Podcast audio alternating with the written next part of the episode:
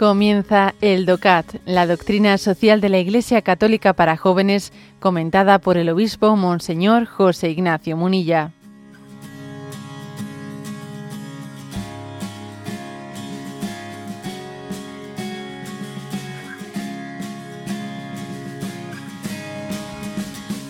Punto 122. ¿Por qué necesitan los niños una protección especial? Los niños deben ser protegidos y defendidos en cualquier circunstancia, pues un niño es el mayor regalo de Dios para la familia, para un pueblo y para el mundo. Una cita de la Madre Teresa. Los niños son el futuro de la humanidad y por su naturaleza necesitan ayuda. En ocasiones los niños se ven obligados a crecer en condiciones que claman al cielo en muchas partes del mundo se carece de una asistencia sanitaria, una alimentación adecuada, un mínimo de educación escolar o incluso de un hogar.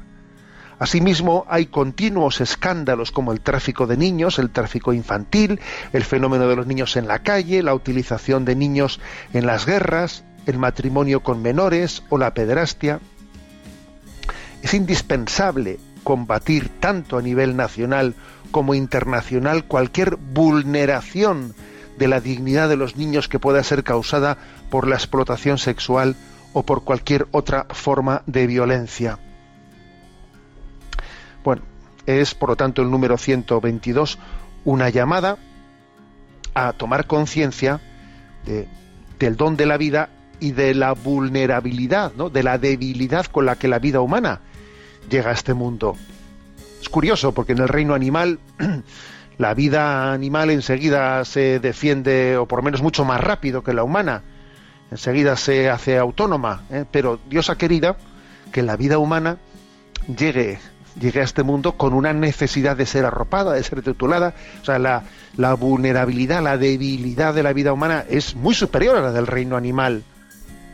Bueno, y digo yo que, que algo habrá detrás de, detrás de esto. ¿eh? algo hay una sin duda hay una gran Dios no da como se dice popularmente no no da puntadas sin hilo hay también un, en, este en esta necesidad de que nos volquemos en la vida en la, en la vida humana para protegerla, para tutelarla, para tomar conciencia de, de, que debe de ser protegida, seguro que todos nos dignificamos eh, realizando tal cosa. Bueno, la primera afirmación. La afirmación de que, como dice aquí la Madre Teresa, de que la vida, cada niño es un don de Dios, es un don de Dios para el mundo. En el costado se ofrece también una frase de Tagore, quien fue premio Nobel indio, con una frase también famosa suya, cada niño que viene al mundo nos trae el mensaje de que Dios no ha perdido aún la esperanza en la humanidad. Dios ha perdido la esperanza, Dios puede perder la esperanza, la prueba de que no la ha perdido es que sigue enviando la vida, porque no olvidemos que en cada vida humana que viene a este mundo hay un acto creador de Dios. Dios ha infundido la vida, la crea, ha intervenido. Luego, si Dios ha intervenido creando una nueva persona, es que Dios tiene esperanza en que este mundo puede cambiar. Dios tiene esperanza, la vida continúa. ¿Mm? Ese es un mensaje así potente. Segundo, segundo mensaje, Está aquí también citado el Salmo 127.3. La herencia que da el Señor son los hijos, su salario el fruto del vientre. Es decir, el mayor, la mayor herencia que Dios te ha dado son tus hijos. ¿Qué has recibido de herencia? Entonces uno se pone a pensar en qué terrenos me dejaron o qué... No, no, olvídate de los terrenos, olvídate de los pisos que te dejaron, olvídate de las acciones. La herencia la herencia principal que Dios te ha dado son tus hijos. Eh, repito el Salmo 127.3. La herencia que da el Señor son los hijos, su salario el fruto del vientre, mayor salario, el mayor don que Dios te ha dado. O sea que como veis es enfatizar eh, el que, caigamos en cuenta de ese don, el cuenta de, bueno, siendo eso así, pues digamos el, el punto 150, perdón, 122 del DOCAT pone el acento en el escándalo tan grande que supone pues que, la vida de los más pequeños, de los más inocentes, no esté suficientemente tutelada. Hay escándalo de que exista, pues eso, ¿no? Pues eh, mortalidad infantil. que es absolutamente consecuente, que podía ser perfectamente preservada, a nada que, pudiese, que pusiésemos los medios, los mínimos medios en determinados lugares y contextos. La prueba es que en otros lugares la mortalidad infantil eh, después de haber nacido prácticamente no pues se ha reducido a, cotas mínimas no con, o sea, contrastando con la gran mortandad infantil que existe en el seno materno antes de haber nacido. es, una paradoja absoluta, una paradoja increíble, ¿no? Que la primera prueba de subsistencia impresionante que tiene que pasar. Eh, el niño para poder eh, para, para, para, que su vida tenga continuidad es pasar por los nueve meses de embarazo que es el momento de su vida donde va a tener más peligro más peligro.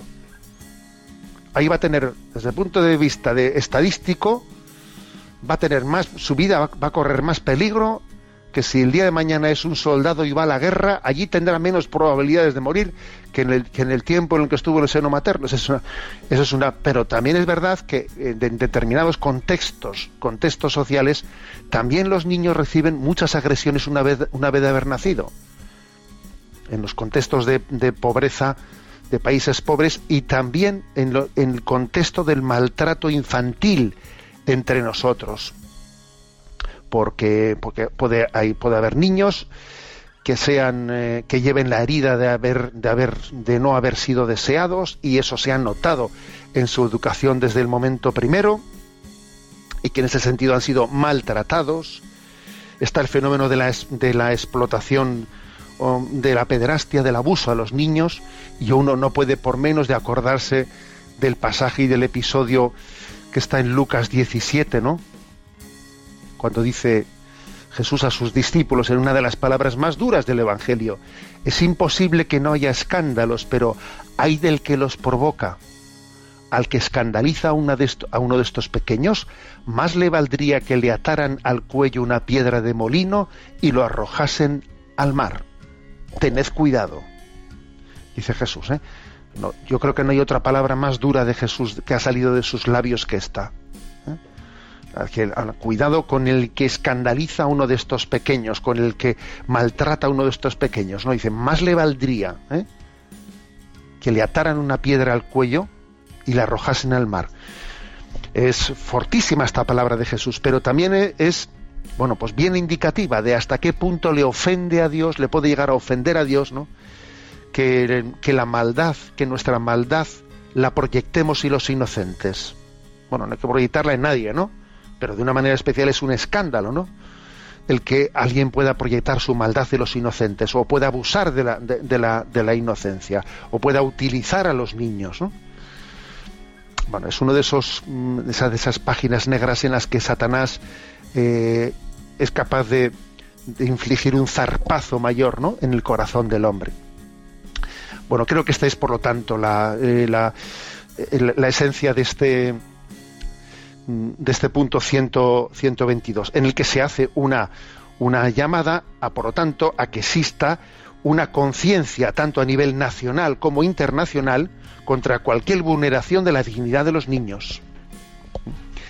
Entre ellos también está, aquí está referido, el matrimonio de menores, porque en determinadas culturas el que los niños, las niñas, ¿eh? las niñas sean entregadas a matrimonios pues pactados de conveniencia en el que casi el matrimonio forma parte de una dote, de a ver, es un, eso formará parte de la tradición de algunas culturas, pero es indigno, es totalmente indigno el matrimonio el matrimonio forzado, el matrimonio contratado, en el que las niñas son entregadas sencillamente ¿no? por un pacto, por un pacto previo. En el fondo forman parte de una mercancía de un pacto. Eh, hay una frase aquí de Albert Einstein eh, que dice la palabra progreso no tiene ningún sentido mientras que haya niños infelices. Porque si construimos un, un, un futuro en el que, que es que sea compatible ¿eh? con el sufrimiento de los más pequeños, la verdad es que tenemos que cuestionar la existencia de ese, de progreso. Y, termino diciendo, aunque explícitamente el punto 122 no lo mente, que la inocencia de los pequeños es uno de esos, esos altavoces que tiene Dios para afinar nuestro espíritu. Si no os hacéis como niños, dice Jesús, ¿no? La inocencia es un altavoz de Dios para llamarnos a la conversión muchas veces, porque los niños, sí, tienen sus malicias, por supuesto que las tendrán, ¿eh? pero los niños a veces les vemos ciertos arranques en su inocencia que, es una llamada de Dios para, para nuestra conversión. Y tenemos que estar atentos también a la voz de Dios en los más pequeños, en su inocencia.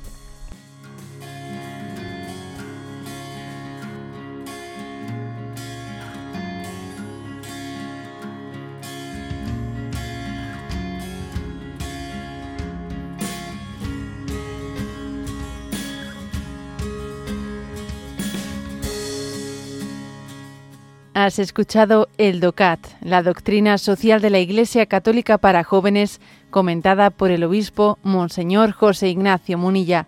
Encuentra todos los audios en radiomaria.es.